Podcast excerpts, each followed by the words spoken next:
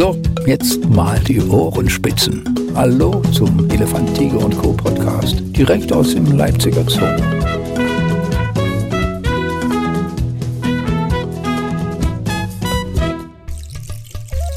Ja, Elefant, Tiger und Co., der Podcast ist wieder da an einer seiner Lieblingskulissen. Ich kann das ja jetzt einfach mal sagen. Gondwanaland, ich, da habe ich nie Probleme, weiß ich immer, was ich mir anziehen muss an dem Tag. Da kann es draußen sein, wie es will. Und genau dort sind wir heute wieder gelandet. Und ich habe so das Gefühl, wir haben uns irgendwie äh, die, die Riesenorte so ein bisschen als das große Highlight aufgehoben. Da war gerade Kerstin Tischmeier hier und jetzt ist David Gers heute hier mein Gast. David, sei herzlich gegrüßt. Hallo, hallo. David, äh, normalerweise haben die Riesenotter in diesen knapp eine Minute, die der Podcast jetzt schon läuft, sich von hinten gemeldet und schon mal gesagt, hallo, wir sind auch hier. Heute noch nicht. Was ist los dort? Ist gerade Mittagsruhe. Ähm, ja, die haben zumindest noch um 14 Uhr wäre dann die nächste Fütterung. Es kann sein, dass es dann ein bisschen lauter wird. Ja. Äh, vielleicht sind sie aber auch recht satt. Also wir haben im Moment recht große Fische. Das kann durchaus sein, dass sie dadurch etwas ruhiger sind insgesamt. Ist das, äh, sagen wir mal, monats- oder jahreszeitabhängig, welche Fische ihr gerade habt? Wenn du gerade sagst, große Fische? Äh, ja, definitiv. Also manchmal hat man es auch so, dass die Teiche ringsherum um Leipzig abgefischt werden und dann haben wir ganz viele Karauschen, also die wirklich recht klein sind. Ja. Äh, das stört den Riesenotter am Ende nicht. Ähm, jetzt im Moment ist es so, dass unsere Lieferungen oder das, was wir kriegen, sehr, sehr große Fische, also ja, so 15, 20 Zentimeter teilweise und die sind natürlich auch im Umfang ein bisschen größer, ein bisschen fetter und da frisst der Riesenotter länger dran, während die kleinen Fische, die atmet er einfach so ein, die sind dann weg. Merkt ihr auch, dass die da eventuell ein bisschen verwöhnt sind? So nach dem Motto, ach, die kleinen Fische lasse ich mal durch, ich warte, bis die großen Fische geworfen werden? Ähm, das hat nicht unbedingt was mit der Größe zu tun, sondern durchaus mit der Art und der Qualität der Fische. Also es gibt immer mal eine Zeit, wo die Fische von der Qualität äh, etwas suboptimal sind. Ach so. Ähm, da riechen sie immer dran. Das ist Ja. dann ganz auffällig. Normalerweise nehmen sie, wenn sie einen Fisch kriegen, wird er sofort in die Hände genommen und gefressen. In der Zeit ist es dann wirklich so, dann halten sie es mal kurz an, an, an die Nase ran, riechen und wenn es nicht gefällt, wird es weggeworfen und dann kommen sie und wollen einen neuen Fisch haben. Tatsächlich, ja. Es kommt durchaus vor, ja. Also gerade unser, unser Weibchen, die Emilia, die ist da sehr anspruchsvoll, was das angeht. Und manchmal haben wir auch unterschiedliche Arten von Fischen. Meistens haben wir Rotaugen, aber wenn zum Beispiel mal irgendein Barsch oder so mit drin ist, dann wird der lieber gefressen und dann wird das Rotauge auch mal liegen gelassen. Deswegen Ja. gucken wir dann immer, wenn wir das sehen, da sind ein, zwei Highlights drin, die dann zum Schluss gegeben werden. Also erstmal die anderen weniger beliebten Fische fressen.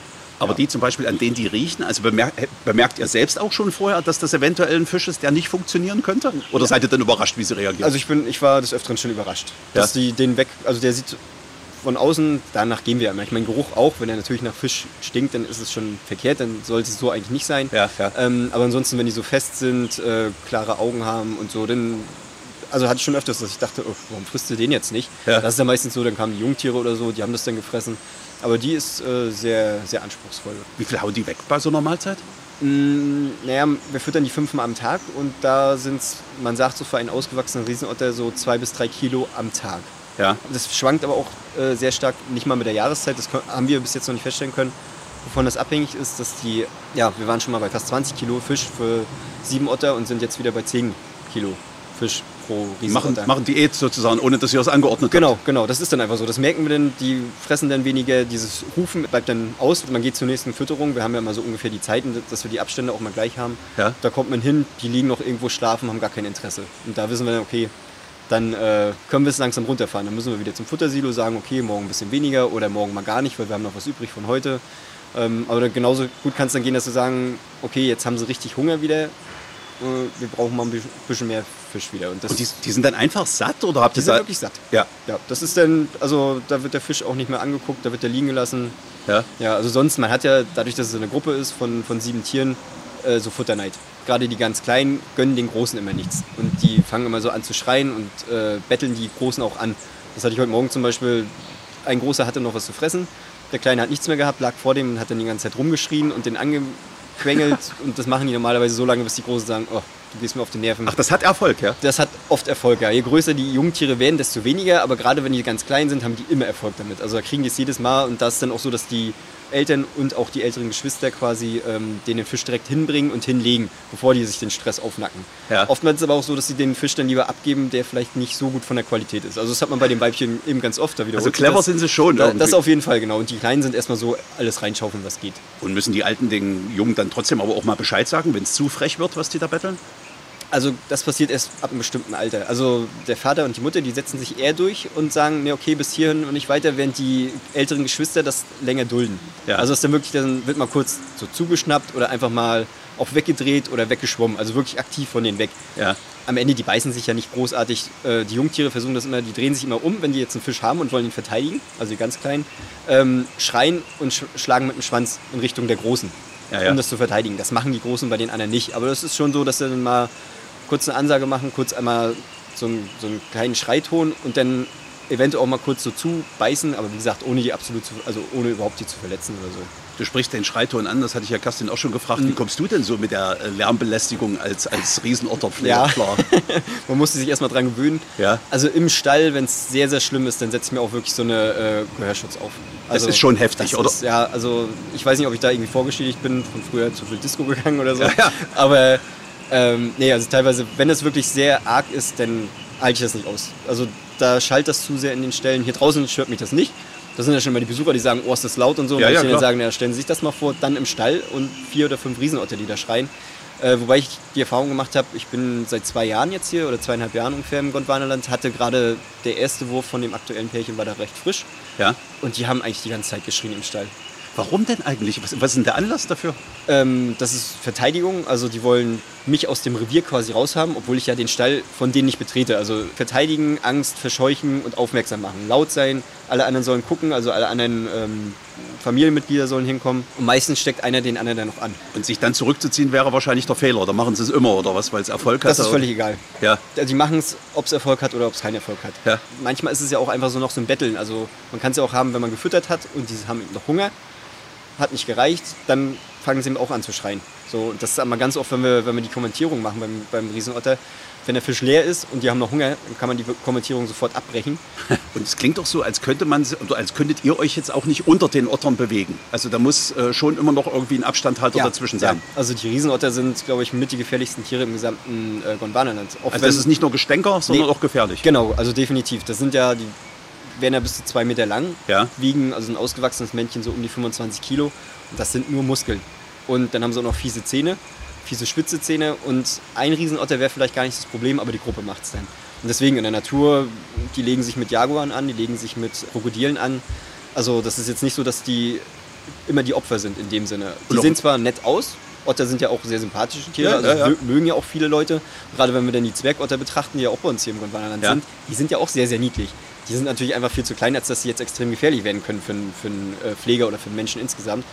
Aber Riesenotter sind wirklich sehr, sehr gefährlich. Also muss man wirklich aufpassen, seine Sinne beisammen halten, dass man da nicht irgendwie eine Tür offen lässt. Also ich würde es schon mit mittelgroßen, also ja, mit einem Leoparden ist zwar vielleicht ein bisschen übertrieben. Der Leopard Okay, ist gut. alleine gefährlich, Ja. kann natürlich ganz anders springen und so, aber eine Gruppe von drei, vier Ottern, Riesenottern, ist auf keinen Fall zu Scherzen aufgelegt. Würden die sich denn, die Riesenotter und die Zwergotter, würden die sich denn vertragen oder wäre das sofort? Nee, äh, da würden die Riesenotter die Zwerge sofort ja. kalt machen. Also auch das ähnliche Aussehen würde da nicht helfen. nee, nee, gar nicht. Kalt Die würden die auch nicht für Jungtiere halten von Nee, sich selbst. nee, das, sehen, das merken sie schon, dass das genau, was anderes Geruch ist. Ja. und so ist alles, also das, das ist schon was anderes. Warst du denn am Anfang überrascht, sagen wir mal, als du hierher kamst, Riesenotter? Äh, war dir gleich klar, dass es die äh, schon mit Vorsicht zu genießen sind? Das wusste ich. Also Ja. das hat man schon so in der Ausbildung, da war das auch von vornherein schon so eindeutig, dass man da nicht reingehen kann und ähm, werden die da schon mit erwähnt. Ähm, du wirkst noch sehr jugendlich, wie natürlich alle Pfleger hier im Zoo oder sowas. Aber ich vermute mal, die Lehre ist bei dir jetzt noch nicht so lange her, oder? Ähm, zehn Jahre, elf Jahre, wenn es dieses Jahr ist die Lehre. Ja. Und da ist Riesenotter aber nicht deine erste Station, wie ich raushörte. Genau, ich war, ich bin am Ende meiner Lehre schon direkt zum Elefanten gekommen Oh, und war da acht Jahre lang. Ist das nicht das, das, das große Los? Also sagen wir es mal so, das ist jetzt immer so meine Mhm. allgemeine, so, oh, Zootierpfleger, Elefanten, das, äh, am Ende will ich dort sein. Äh, nö, also ich muss sagen, während meiner Ausbildung fand ich das gar nicht toll da. Und genau deshalb meinem- bist du dorthin gekommen wahrscheinlich. Ähm, ja. und da wurde dann eine Stelle frei und ähm, da gab es quasi die Option, entweder mich oder mein Mitlehrling. Herr Florian Brandt, der war aber zu dem Zeitpunkt auch schon fürs Aquarium langfristig vorgesehen, weil er ja, Ja, Aquarianer durch und durch ist. Also ich will nicht sagen, ich war jetzt der Notnagel, aber ich bin dann da hingekommen und naja, dann war meine Motivation war im ersten, Moment, okay, das ist eine gute Chance, um hier übernommen zu werden in dem Ja, Zoo. ja, Also ja. ich wollte auch gerne hier bleiben, weil die Rahmenbedingungen, das stimmt alles, das ist ein toller Arbeitgeber, muss man einfach so sagen. Ja. Ähm, unter den Zoos vor allem auch, also man kennt ja auch andere Zoos und so. Ja, und dann bin ich zu den Elefanten gekommen und habe dann natürlich auch ganz andere Sachen machen dürfen als als Lehrling, logischerweise. Aber darf ich noch mal fragen, warum Ja. hattest du so ein bisschen so, äh, sagen wir mal, Ressentiments gegenüber Elefanten? Nicht gegenüber Elefanten, sondern gegen die Arbeit. Ja. Äh, Also das hat mir, als Lehrling war es eben einfach so, man hat da nur sauber gemacht. Ja, ja, klar. Ja. So, und das war so sehr schwere Arbeit ist es logischerweise. Ähm, und man hat nichts mit den Elefanten, auch wirklich gar nichts zu dem Zeitpunkt Ja. zu tun gehabt. So, das war, zu dem Zeitpunkt war das eben so. Das hat sich dann im Laufe der Zeit zum Glück etwas geändert, denke ich, dass man die Lehrlinge da auch mehr rangenommen hat, mehr Kontakt zum Tier letztendlich gemacht hat. Aber das kam einfach so der Wandel mit der Zeit, muss man so sagen. Ja, und dann habe ich die Elefanten kennen und lieben gelernt und fand das auch mega toll und es hat mir Spaß gemacht. Die acht Jahre waren ja anstrengende Jahre, ähm, wo man ja viele Rückschläge mit etlichen Jungtieren Ja, hatten, die ja. nicht groß geworden sind. Dann die halbe Handaufzucht von dem Ben Long damals und so, das hat eben alles auch wirklich an die Nerven, also war sehr nervenaufreibend, aber trotzdem hat es eben wirklich viel, viel Spaß gemacht mit den Tieren. Also es war eine sehr, sehr schöne Zeit und äh, die will ich auch auf keinen Fall missen. Ähm, ja, aber wie du gesagt hast, so diese Spitze der Pflege ist es, glaube ich, nicht. Also es gibt viele Kollegen, die gesagt haben, Elefanten würden sie nicht arbeiten, schon gar nicht im direkten Kontakt, ja. weil sie sich das einfach nicht trauen. Ja, Für mich war es auch komisch, als ich das erste Mal wirklich dann alleine vorm Elefanten stand, den gerufen habe und der zu mir rankam. Zum Anfang steht immer noch ein Kollege daneben, der einen Ja, einarbeitet, ja, ja. der einem sagt, wie man das machen muss, die Kommandos und so, bis man das alles drauf hat. Das dauert ja eine Weile. Und da war auch so, ja, man hat den Elefanten gerufen, er kommt dann auch mit einer gewissen Geschwindigkeit auf einen zu und äh, es wird immer dunkler im Raum. Hält er auch an? Er hält auch an, das war so meins. Kriegt er das auch jetzt mit, wenn der Kollege nicht mehr neben mir steht? Äh, auf den muss ich jetzt auch hören oder den muss ich jetzt genauso respektieren. Ähm, aber der Moment, als er dann stehen geblieben ist und ich noch ein, zwei ähm, Sachen mit ihm gemacht habe, da war dann das Eis und äh, ja, mein Herz quasi auch für die gebrochen und Die spüren ja den beschleunigten Puls, oder? Das hört man ja immer wieder, dass die schon sehr gut wissen, ob der Ja. andere nervös ist oder nicht. sowohl als also auch diese Nervosität, aber ich glaube, die können sich sehr, sehr gut einfühlen. Also ich habe das damals ähm, bei einem Jungtier gemerkt, auf das wir uns sehr gefreut hatten auch. Das war das zweite von Hoa. Auf jeden Fall ist die nach sieben Tagen gestorben. Ja. Hatte vorher auch schon ein gebrochenes Bein und so. Und das war, weil man so intensiv damit beschäftigt war, da hat man danach Rotz und Wasser geheult. Und einfach zum, weil da geht man, also ich war da nicht so, dass ich jetzt zum Kollegen gegangen bin. Wir waren zu dem Zeitpunkt auch alles nur Männer da oben. Ja, ja. Jeder war getroffen davon, jeder. Ähm, und ich bin zum anderen Elefanten gegangen. Und die war ganz Ja. ruhig, stand einfach nur da und war da. Ja. ich so gesagt habe, ja, okay, auch das merken sie. Also das ist so dieses, das soziale Verhalten vom Elefanten äh, war schon sehr beeindruckend. Also das, das hat einen schon gefasst. Wenn man so eine, so eine Situation miterleben kann, ist es schon, ist schon was Besonderes. Also das hebt diesen, diesen Elefantenpfleger, um es mal so zu nennen, äh, schon Ja, sehr ja. raus. Aber ich würde jetzt nicht sagen, dass es das Ziel von allen ist. Und es ist nicht weniger wert, die Arbeit, als alle andere Arbeit, muss man definitiv nicht. so sagen. Ja, ja, ja. Klar, viele sehen das natürlich große Tiere, die vielleicht auch auf einen hören, aber das hat einfach mit diesem direkten Kontakt zu tun. ja.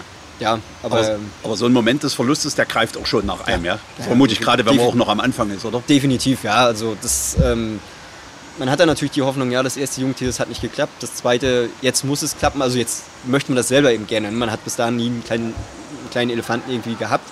Ähm, das ist einen selber fürs Herz ja auch was Schönes so, ne? Und ähm, wenn das dann so ein paar Tage gut geht und es sieht eigentlich auch alles gut auf Ja, und ja. das kann man dann auf einen Schlag, das war mit Ben Long damals ja dann genauso. Ich meine, Ja, ja, ja, genau. neun Monate oder acht Monate waren das ja. Das kam bei dem auch sehr überraschend. Auch gerade so dieser Tag, als er dann gestorben ist, dass es der Tag war, hat sich nicht lange angebahnt. Also das bei anderen Tieren, da sieht man das schon, okay, der macht jetzt nicht mehr lange. Aber so dieses Abrupte war schon, war schon sehr hart. Oder auch die eine Elefantenkuh, die hier gestorben ist, die ähm, Tura, die hatte schon einen relativ langen Leidensweg. Aber Mhm. dass dieser Tag denn jetzt ist oder an dem Tag war, das war auch schon, uh, okay. Ja. Da weiß ich noch, da habe ich kurz vor an dem Tag noch äh, von ihr Blut genommen, dass es zur Untersuchung gehen sollte. Dann hatten wir Frühstückspause, sind runtergekommen und sie lag und war tot. Also Mhm. das war Zieht dann mal am ja, Boden weg. Dann, innerhalb ja. von, von nicht mal einer halben Stunde. Ja. Wo man sagt, okay, sie war jetzt nicht topfit vor, aber dass sie jetzt von jetzt auf gleich dann stirbt, das war schon, war schon komisch. Also das, äh, ja, Und dass man da so besonders mitfühlt, hat sicher, hat das auch mit der Größe und dem langen Leben dieser Tiere zu tun? Oder geht dir das bei Riesenottern zum Beispiel noch genauso? ich glaube, das ist so diesen, das, dadurch, dass man so einen innigen Kontakt zu den Tieren hat. Ja. Auch, wie du schon sagst, die werden eben sehr, sehr alt oder können sehr, sehr alt werden. Die Tragzeit ist eben lang. Also es ist ja schon aufs Jungtier, dass man wartet, fast zwei Jahre. Ja, ja, oder klar. beziehungsweise bis die Kuh erstmal trächtig wird, muss ja nicht beim ersten Mal klappen. Kann das auch schon mal ein, zwei Jahre vergehen. Dann fast zwei Jahre Tragzeit. Und dann hat man sieben Tage, wo es gut läuft und plötzlich ist es weg. Ähm, ich glaube, so dieses, dieses Gesamtgebilde quasi. Ne? Also beim Riesenotter finde ich es auch traurig, klar. Also es ist, bei allen Tieren ist es schade, wenn es stirbt. Ja. Ähm, aber man hängt da nicht so dran. Man hat nicht diesen intensiven Kontakt. Da ist immer so diese, diese Barriere dazwischen. Die haben eine relativ kurze Tragzeit und die haben eben auch viele Jungtiere jetzt bei uns bekommen. Ne? Also ähm, innerhalb, also fast immer mit, nach einem Jahr gab es schon das nächste Jungtier. Da waren die anderen noch gar nicht ausge, ausgewachsen. Da gab es schon die nächsten, auf die man sich wieder, über die man sich wieder freuen konnte. Und das sind ja auch mal größere Würfe, also immer so drei, vier Tiere sind das ungefähr. Da hatten wir auch schon, dass da ein Jungtier nach drei Tagen gestorben ist, aber das hat man bis dahin ja noch nicht mal angefasst, geschweige denn gesehen. Das war meistens nur über der Kamera, dass man es gesehen hat. Dann hat man gesehen, okay, es ist tot. Wenn die es drinnen liegen lassen haben, haben dann, äh, holt man es dann raus. Ne? Aber das ist trotzdem schade. Ich bin da em- emotional, glaube ich, ziemlich, ziemlich gefasst bei vielen Tieren. Also Elefanten, das geht schon sehr an die Substanz, muss ich sagen. Also auch bei, jetzt weiß ich, wenn man ein Haustier hat, was jetzt sehr, sehr lange bei ihm ist, ist es natürlich auch nochmal was anderes. Ne? Ja, ja. Aber ähm, ich denke, das ist so dieser intensive Kontakt, den man mit den Tieren hat. Und man hat ja auch nicht so viele Tiere zu bepflegen. Bei den Elefanten waren es damals acht Tiere, glaube ich. Jetzt hier im Gondwanland mache ich mehrere Reviere. Ähm, und ich habe ja schon fast alleine acht Riesenotter. Also sieben in dem Fall. Und dann noch die Ocelots dazu, Makis, das sind einfach mehr Tiere. Das ist auch schade. Ja. Und so ein bisschen traurig ist man auch, weil gerade wenn es an irgendeiner Krankheit gestorben ist, man hinterfragt sich auch als Pfleger, lag es an mir, habe ich irgendwas verkehrt gemacht, habe ich irgendwas nicht gesehen, hätte ich was früher dem Tierarzt melden müssen. Die Fragen stellt man sich schon, aber das ist trotzdem nicht so, nicht so intensiv, muss man einfach so sagen. Und nun, seit du bei den Elefanten weg bist, aber du musst es ja nicht zu Herzen nehmen, es hat ja mit dem Umbau der Herde zu tun, auf einmal läuft das bei den Elefanten so gut. Ja, äh, wärst du gerade jetzt noch wahnsinnig gerne dabei oder bist du gerade deswegen jetzt auch öfters bei den Elefanten? Also mit dem, dass es so gut läuft, hängt ja letztendlich an der Herde. Also Ja, natürlich, ja, jetzt, genau. jetzt ist Material da, was, also Material ist schön, Der- gesagt. der Umbau der Herde hat's halt gebracht, Ähm, ja. Genau, also jetzt sind Tiere da, die züchten können. Hätte vielleicht ein anderer Elefant, wäre damals schwanger geworden oder trächtig geworden, außer Hoa, hätten wir vielleicht das auch schon vorher gehabt, das Glück. Dass der, der Kiran denn von Rani, dass der an Herpes gestorben ist, dafür kann auch keiner was. Das Ja. wissen wir ja leider bei den aktuellen Tieren eben auch bloß nicht. Na klar, was auch eine extrem beschissene Situation ist. Wackelig ist es immer. Da bin ja. ich auch froh, dass ich gerade nicht da oben bin und diese Bindung zu diesen Tieren habe. Also ich bin auch gerade so im, im Rahmen der, ganz- des ganzen Umbaus, habe ich da oben auch den äh, Bereich dann verlassen, sodass ich auch zu diesen ganzen Berliner Elefanten eigentlich keinen, da hängt mein Herz jetzt nicht dran. Also mich freut dass die Jungtiere geboren werden. Es ist auch ein wunderschönes Bild da oben, aber es ist jetzt nicht so, dass ich deswegen da oben häufiger bin. Und hast du dann Gondwanaland äh, direkt gesucht oder war, war, warst du da völlig frei? Ich war da, also was heißt, ich war völlig frei. Ich musste das nehmen, was da war. Ja, ja, klar. Ähm, habe aber gesagt, Aquarium, Terrarium bitte nicht, weil das ist gar nicht meins. Also das sind ja, das hast du ja wahrscheinlich auch schon mitbekommen, wenn wir da mit, mit einigen Kollegen gequatscht haben. Das sind wirklich Freaks, was das angeht. Und das- Bastler und alles. Genau, ja, und das klar. bin ich einfach nicht. Also diese ganzen, denn mit den wissenschaftlichen Namen von den ganzen Arten, da würde ich, keine Ahnung, wie das Schwein ins Uhrwerk gucken. Ja. Ansonsten bin ich aber offen für alle Tiere und fand Gondwana Gondwanaland ganz schön, weil ich in meiner Ausbildung hier nie gearbeitet hat- hab. Also das hat sich nie so ange, äh, ergeben. Ich habe mal kurzzeitig im Tunnel gearbeitet. Ähm, das war vor acht Wochen. Da wurden die ersten Quolls auch gerade geboren mit Molly und so. Das war auch eine schöne Also für Zeit. die Nacht, nachtaktiven Genau, Tiere oder Eingangsbereiche. Tiere, ja, genau, genau. Und ähm, bin dann aber quasi direkt zum Elefanten gelandet. Also während alle anderen Kollegen von mir, die in der Ausbildung noch waren, die haben alle Reviere hier schon durchgemacht. Das hatte ich nicht. Und deswegen fand ich das gar nicht schlecht, hier reinzukommen, um den Bereich überhaupt mal auch wirklich kennenzulernen. Also ja, als Besucher kenne ich das. Bin auch sicherlich mal mit beim einen oder anderen Kollegen mal hinter den Kulissen, wenn ich irgendwas zum Tapir mal gucken oder irgendwie sowas. Ja. Aber so diesen intensiven Einblick, wie ich den jetzt in den letzten Jahren bekommen habe, weil ich hier eben, äh, ständig bin, das gab es vorher nicht. Und deswegen fand ich das gar nicht schlecht. Und weil es eben auch eine, eine recht große Vielfalt hier, oder gibt ja hier, also ne, Vögel, ähm, Raubtiere, Affen, die Tapire dazu, Zwergflusspferde. Das ist ja sehr, sehr umfangreich und ich fand es dahingehend ganz cool, weil als äh, ja, Elefantenpfleger, wenn man nur Elefanten macht, ist man dann so ein bisschen so Fachidiot, wie man so schön sagt. Ich weiß fast alles über die Tiere, was man so wissen kann, aber nur über diese eine Art. Ja. Und hier muss man sich immer wieder neu belesen, wenn was Neues gibt, äh, wenn neue Tiere, Tierarten, Tiere kommen. Ähm, ich musste mich auch dann erstmal gerade jetzt, ich bin wie gesagt hauptsächlich beim Raubtier, erstmal wieder gucken, was sind denn so die Besonderheiten bei den kleinen Katzen, die wir hier haben ähm, oder bei den Affen. Ja, also was man nicht mehr wusste und was man sich wieder annähern musste. Aber für den eigenen äh, Horizont ist es auf jeden Fall Gold wert, dass man hier rein, also dass ich hier reingekommen bin. Aber dein Einstieg, also jetzt in die Lehre, muss doch fast so auf die Eröffnung von Gondwanaland mitgefallen sein, Nee, oder? 2009 habe ich angefangen mit der Lehre. Und 2011 wurde Gondwanaland eröffnet. Okay, aber du hast den ganzen Hype, das, das drauf zuarbeiten, den ja, hast ja. du die ganze Zeit genau, schon die miterlebt. ersten Tiere, die kamen und so. Ja, wir ja. haben auch ähm, die rückwärtige Tierhaltung war damals ja schon fertig. Da sind ja schon die ähm, ersten Katzen und äh, der Tapir da als erstes mit eingezogen ist. Ähm, das haben wir schon so mitbekommen. Wir haben auch immer mal so Lehrlingsnachmittage, da wurde ihm gesagt, jetzt kommen hier irgendwie die Silberäffchen, also Krallenaffen, da müssen jetzt äh, die Gehege für eingerichtet werden, wie würde das machen und so. Das hat man schon mitbekommen. Auch damals mit Heidi, als sie da war. Ja. Ähm, da war man schon immer mal in rückwärtigen Gucken und weil das war ja auch interessant, ganz viele neue Tierarten Ja, und gerade sowas. Ne? Als junger Mensch, das gibt Ja. doch bestimmt nochmal einen extra Kick, wenn so ein Wahnsinnsprojekt hier, Genau, von dem genau. alle reden, gerade läuft, während Ja. man da anfängt. Ja, also ich hätte mir auch, ähm, ich komme ursprünglich aus Rostock. Es sind aber unglaublich viele von der Küste hier. Ihr, Ja, ich weiß auch nicht, was das ihr könnt einen eigenen. Pausenraum Ja, füllen mit Küste. Das ist ja das, Wahnsinn. das waren auch schon mal mehr. Also sind äh, ein, zwei Kollegen sind da schon wieder weg. Ja. Ähm, genau, und da war ich auch da in dem Zoo. Und als ich hier so hergegangen bin, was man so wusste, war, ja, Gondwanaland wird gebaut und das Projekt war ja schon, war schon sehr, sehr besonders. Oder ist ja, Ja, auch heute ja, noch besonders. ne? Vor allem die Planung war ja noch ein bisschen anders. Gut, damals Sumatra-Nashörner, das war, glaube ich, ein bisschen aus der, also ein bisschen fast etwas utopisch, dass man gehofft hatte, die zu kriegen, aber gut. Ähm, aber Nebelpader und Schuhschnäbel standen eben auch mit drauf auf der Liste. Und ach, ja, wenn die beiden Tiere hier gewesen wären, dann wäre das mein absolutes Highlight gewesen. Dann hätte Elefanten, nein, danke, will ich gar nicht machen. Ja. Ich will Schuhschnäbel und Nebelpader, das wäre so das, das absolute für mich gewesen. du hast so ein paar Spezialtiere, die du. ja, Also, also Schuhschnäbel liebe ich über alles. okay. Ja. Und das, das schon von vornherein, bevor du hier überhaupt gearbeitet hast? Oder, oder? Ähm, das wurde immer mehr, muss Ja. ich sagen. Also zum Anfang der Lehre haben mich Vögel eigentlich fast gar nicht interessiert. Ja. Schuhschnäbel schon, weil die schon sehr besonders waren und auch immer sehr, sehr selten in der Haltung. Ja. Gab es aber, meinen ersten Schuhschnabel habe ich dann äh, kurz vor der Lehre, glaube ich, mal in Wuppertal gesehen. Die hatten, äh, hatten da einen. Aber ansonsten, ja, habe ich die Leidenschaft oder das Interesse an Vögeln wirklich erst durch die Arbeit hier im Zoo quasi, also äh, in der Lehre kennengelernt. Im alten Vogelhaus, das hat sehr viel Spaß gemacht. Ähm, und dann beschäftigt man sich einfach ja noch intensiver mit den Tieren. Vorher waren Elefanten, früher fand ich sehr gut. Als Kind waren Elefanten meine Lieblingstiere. Ähm, wie gesagt, dann in der Lehre dachte ich mir auch, mit denen willst du eigentlich nicht unbedingt arbeiten. Ja, ja. Mit der Arbeit hat es gezeigt, auch doch sind wieder ganz, ganz tolle Tiere. Aber so das Highlight hier war eben, oder wäre der Schuhschnabel gewesen und Nebelpader sind eben auch sehr, sehr interessante Katzen. Das ist ja eigentlich die kleinste Großkatze. Äh, hat eine sehr, sehr schöne Zeichnung und ja, sind einfach so vom Verhalten. Die können sehr, sehr gut klettern. Ähm, Das klingt aber jetzt wirklich schon, als ob du selbst vor der Lehre schon so ein echtes Spezialinteresse hattest. Also nicht nur so das allgemeine Elefantentiger und Ja, ja, all- ja. alles super, sondern Schuhschnäbel. Also ich Ja. meine, naja, nee, das war schon so. Also das äh, du hast da viel geguckt oder, oder Dokumentation oder wie kommt man denn zum Beispiel auf die? äh, mehr über Zooführer bei mir, muss ich sagen. Also Dokumentation findet man ganz, ganz wenig äh, über Schuhschnäbel.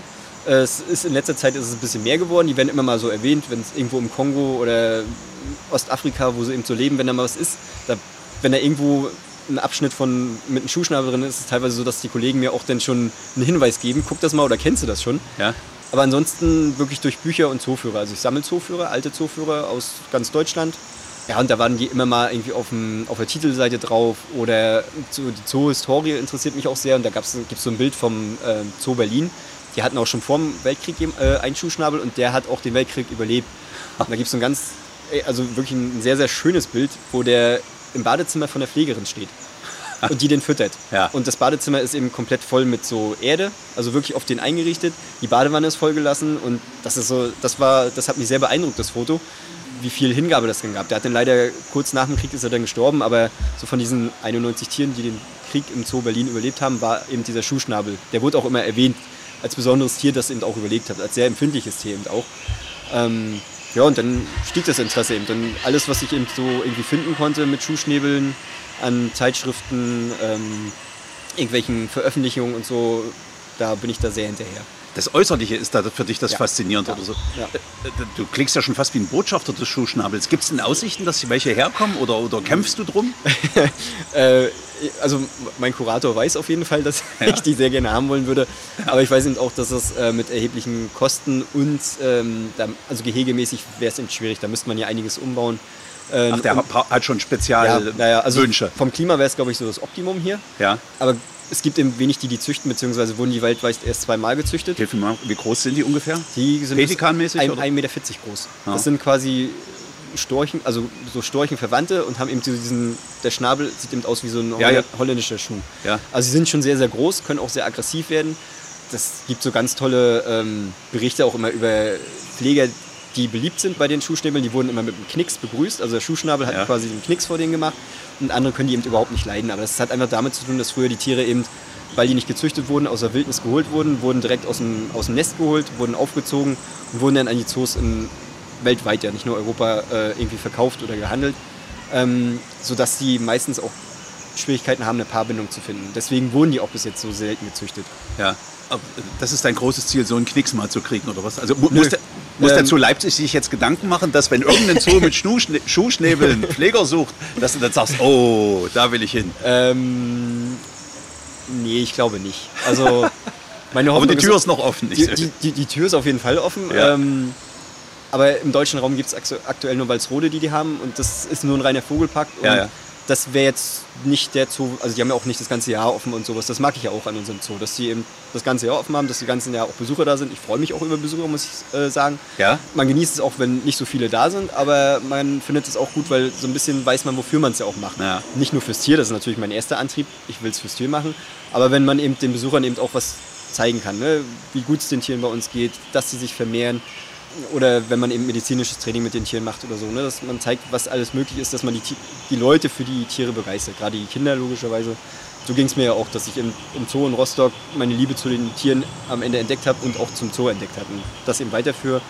Ja, also meinetwegen gerne. Also können Schuhschnäbel gerne hier im Zoo. Ähm, ist wahrscheinlich, wird wahrscheinlich nichts werden, solange ich hier bin oder solange ich im Zoo arbeite. Aber äh, ich freue mich auch, wenn ich jeden anderen Zoos besuchen kann. Das, Prag ist eben noch einer, äh, der, noch, der auch welche hat, wo ich auch sehr gerne bin. Das ist insgesamt ein schöner Zoo. Aber ähm, die Schuhschnäbel, das, da bin ich dann auch mindestens eine halbe Stunde oder eine Stunde stehe ich davor und die machen ja eigentlich nichts. Das ist ja so, die stehen Das wäre jetzt rum. noch meine Frage Die sind gewesen. eigentlich völlig unspektakulär, aber diese Haltung, dieser Blick, den die haben, grandios.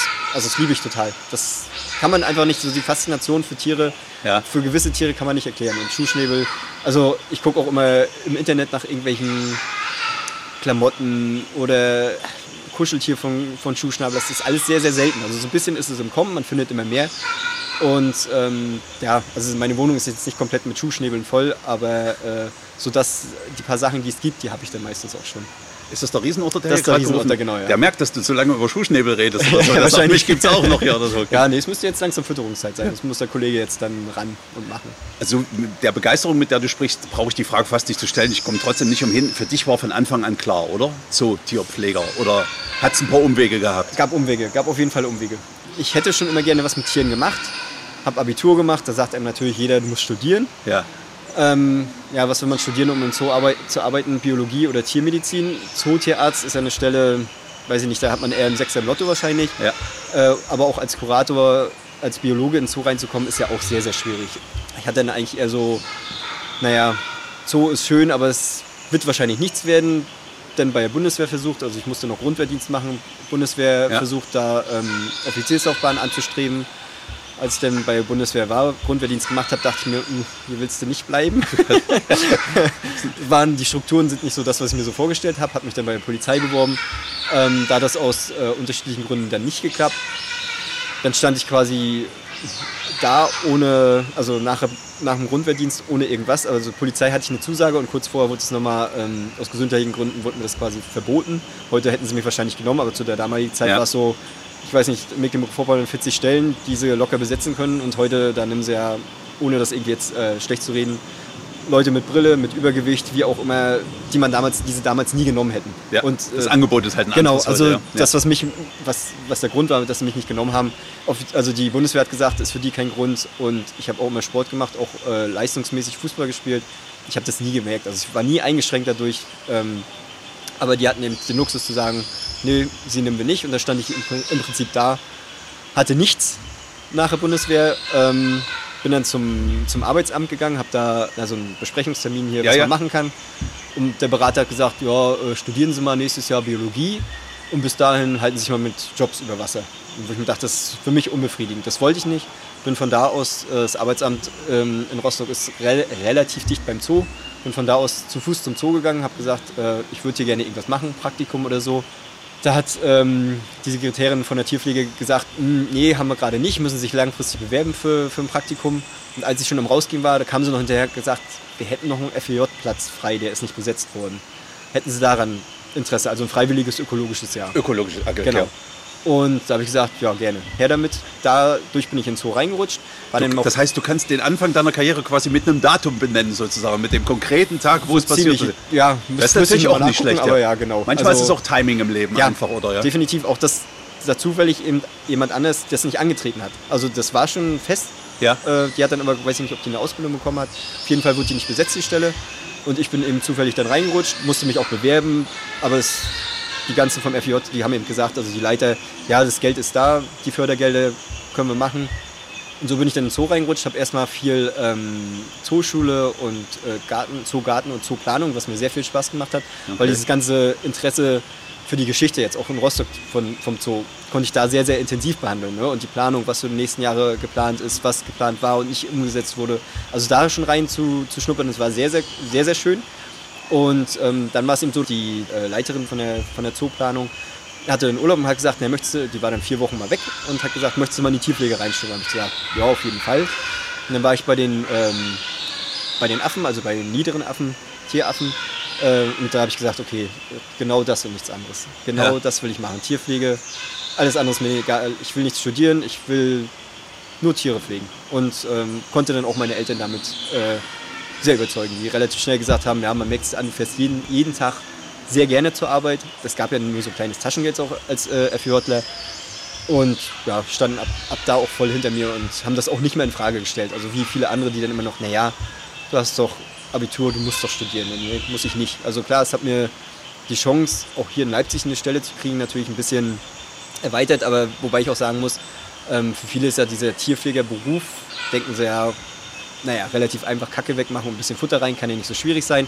Aber ich denke mal, das wirst du jetzt auch bei den Podcasts gemerkt haben, dass sehr, sehr intelligente Leute, die sich viel Ja. denken, dass viel, viel Hintergrundwissen ist, Viel Persönlichkeit noch, muss, muss man einfach genau, sagen. Ja. musste ich, musste ich, also genau das habe ich auch so gemerkt, als ich in Rostock angefangen habe und hier bestätigt das und das ist ja in allen Zoos gleich. Also es sind, es ist nicht ein 0815-Job, den man so nebenbei machen kann, den jeder machen kann.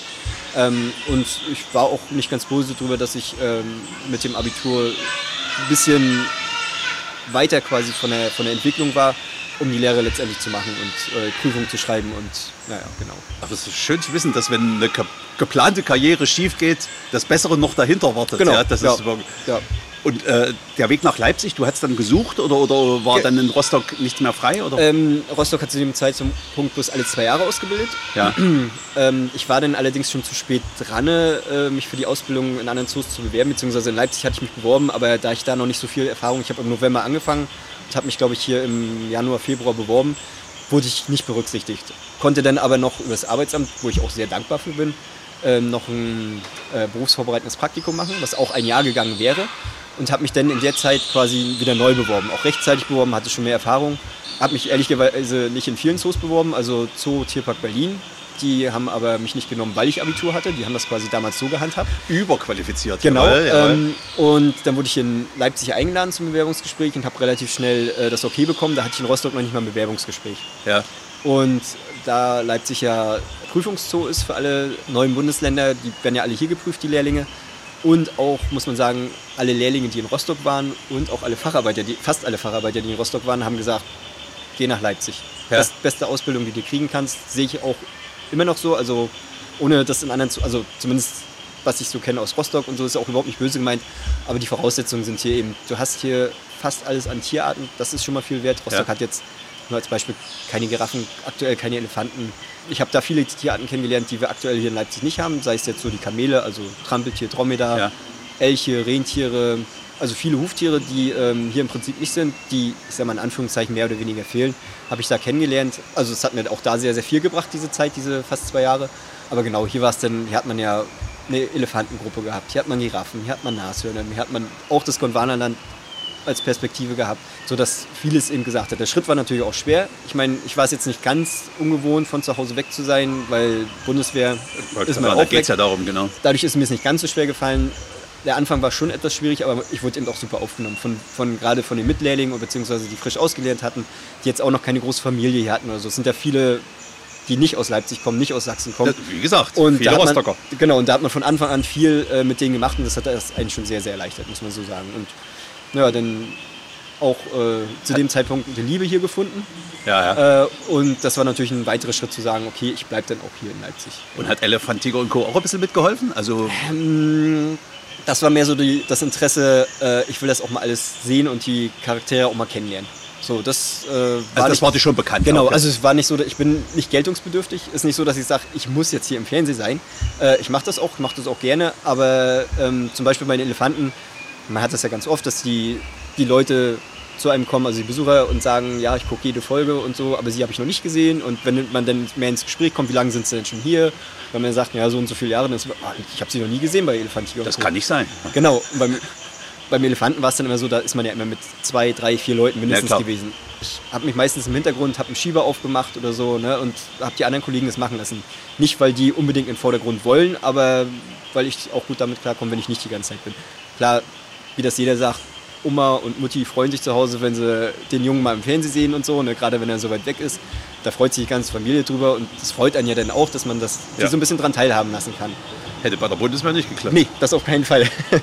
Aber ja, ähm, das war kein Grund, dass ich gesagt habe, ich muss jetzt hier nach äh, Leipzig kommen, damit ich irgendwie bei Elefantiger und Co. mitspielen kann. Aber du kanntest den Zoo Leipzig auch schon ein bisschen durch Elefantiger und Co. Habe ich auch, also auch da bin ich schuldig. Ich habe das auch lange geguckt, definitiv. Und habe auch alle anderen, die dann nach, nachkamen und wieder weggegangen sind, habe ich auch alle verfolgt. Und Rostock hatte das auch mal kurzzeitig. Ähm, aber genau, wie gesagt, das äh, habe ich definitiv verfolgt und kannte natürlich auch schon den einen oder anderen Pfleger und war dann auch so die ersten Male, oh, das ist der und oh, das ist der und oh, guck mal, da ist Ja, der. ja. Ähm, Elefantiger und Co. hat mich auf jeden Fall auch dazu gebracht, auch Leipzig relativ schnell dann ähm, in meine Zootouren, die ich so gemacht habe. Also ich habe mit meinen Eltern äh, dann Urlaube gemacht, wo wir direkt immer ein, zwei Zoos angeguckt haben. Okay.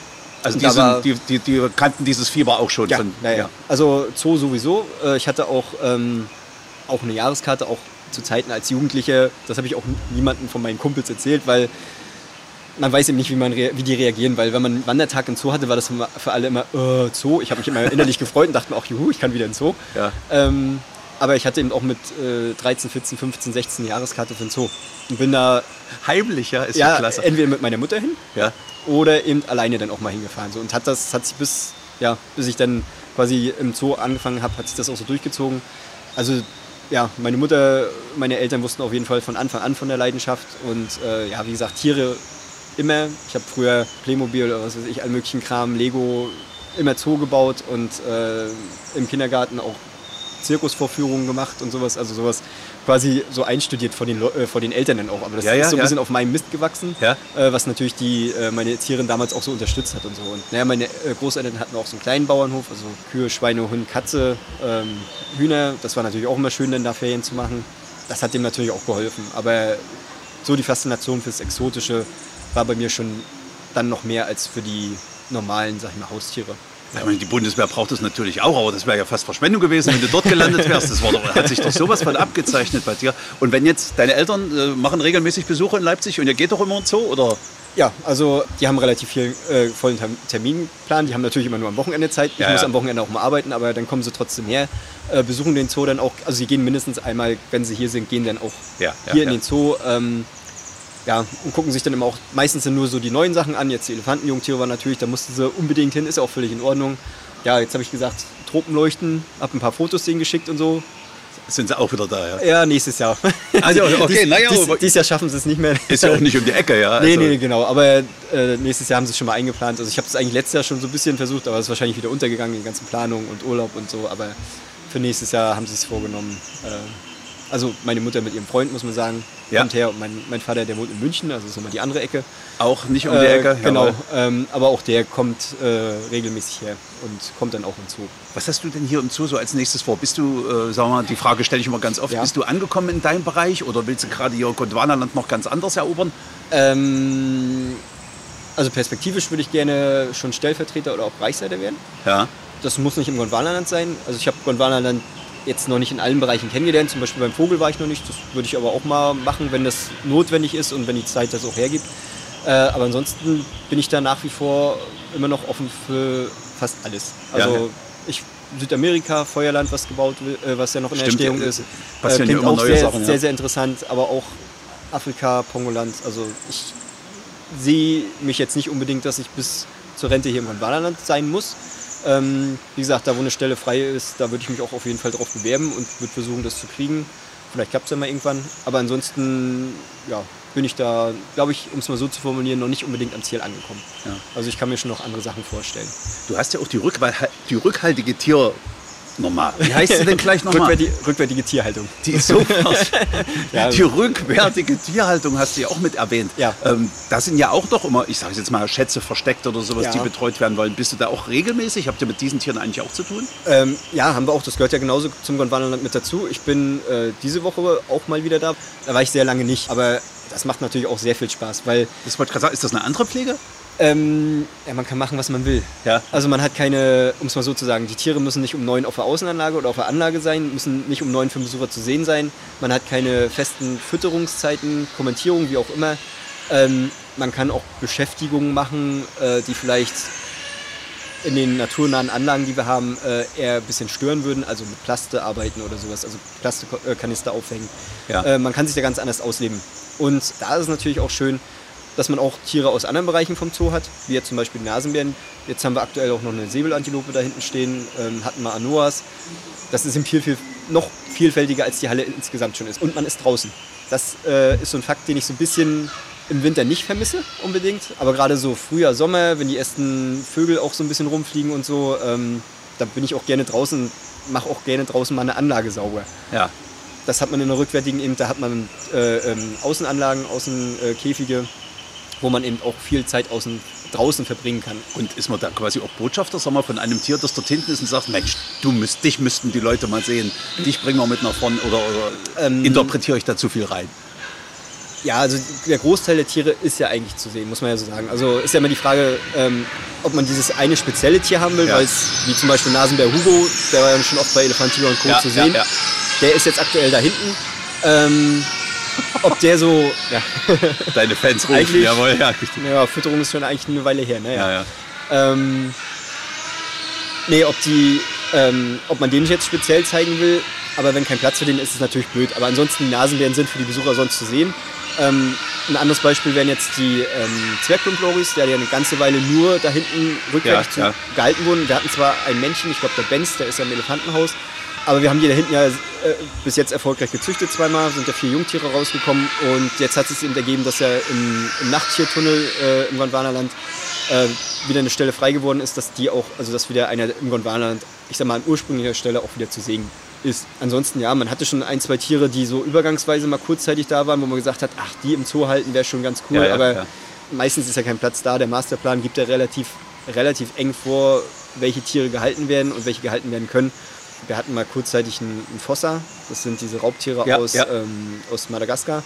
Äh, hatten wir mal kurzzeitig hier als Einstellung in der rückwärtigen. Die sind mega. Das sind total Sind auch so katzenähnlich, oder?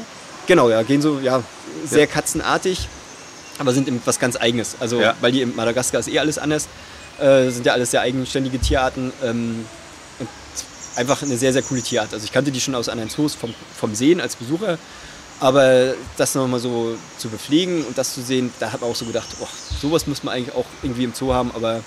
Das naja. war dann nur als Übergang mal hier sozusagen. Genau, so. die äh, wurden quasi, der musste an alter Stelle weg, weil kein Platz mehr da Ja, war. Und der okay. neue Zoo hatte noch keinen Platz und die haben uns angefragt und da war zu dem Zeitpunkt gerade nicht viel Besatz da hinten drin, also dass wir gesagt haben, ohne Probleme können wir den für, ich weiß gar nicht, der war gar nicht so lange da, einen Monat oder so, äh, können wir den nehmen und man wusste ja, man gibt den wieder ab. So. Aber das sind dann schon so Tiere, wo man denkt, äh, das ist schon was, was sehr, sehr Cooles, ähm, was sehr auch, auch sehr attraktiv wäre für die Besucher. Also es klingt für mich auch nach einer Riesenchance, dass hier mal ein Schuhschnabel auftauchen könnte oder sowas. Mal so auf Durchgangsstation. Ich wünsche dir das auf jeden Fall, Ja, David. danke, danke. Deine Kollegen hinten, die Riesenorte, fragen schon die ganze Zeit nach dir. Deshalb will ich es Ja, gar nicht ja. so sehr in die, in die Länge ziehen. Ansonsten, wie du schon sagtest, es gibt wahnsinnig viele Persönlichkeiten hier unter den Tierpflegern. Du reißt dich da nahtlos mit ein. Es war sehr schön äh, von dir zu hören.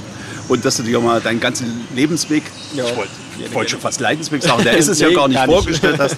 Wunderbar, vielen herzlichen Dank und äh, ja, wir sehen uns dann spätestens mit dir als Bereichsleiter oder wo auch immer, wo auch immer es dich hin wird. Ich freue mich schon drauf. Vielen Dank. Ja, ich habe mich auch zu bedanken, war sehr schön.